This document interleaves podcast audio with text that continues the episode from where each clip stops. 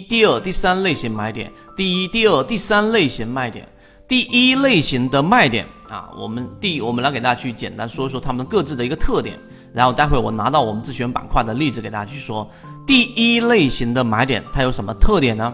它的特点当然肯定就是成本低了，对吧？但是呢，它同样不好把握。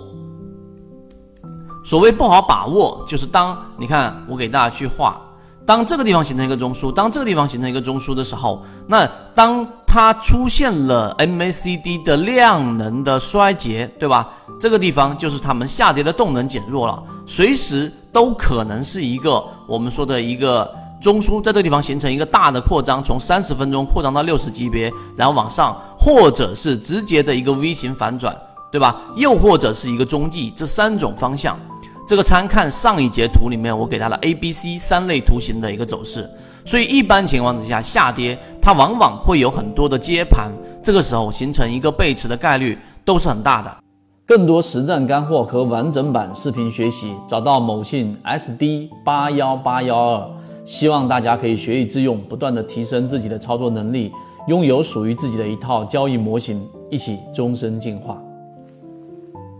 但是这个背驰并不意味着它就必然形成我们所说的 V 型反转，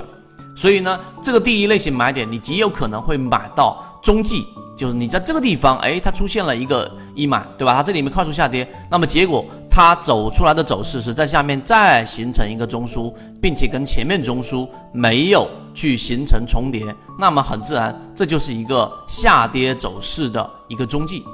所以这个地方第一类型买点，它有这样的一个特点，它成本低，但它不好把握，所以我们说操作上要建一个底仓。而第二类型买点呢，它相对比较中性和安全，因为用走势中完美的这一个逻辑，它基本上可以把握一波反弹。第三类型买点呢，就是利润率最高的啊，利润率最高的，那么它同样呢也有一个问题，就是因为前面的利润已经跑过很多了，在我们的话来说，就是涨得比较高了。所以在对于短线的卖点和对于市场环境的风险控制要求比较大，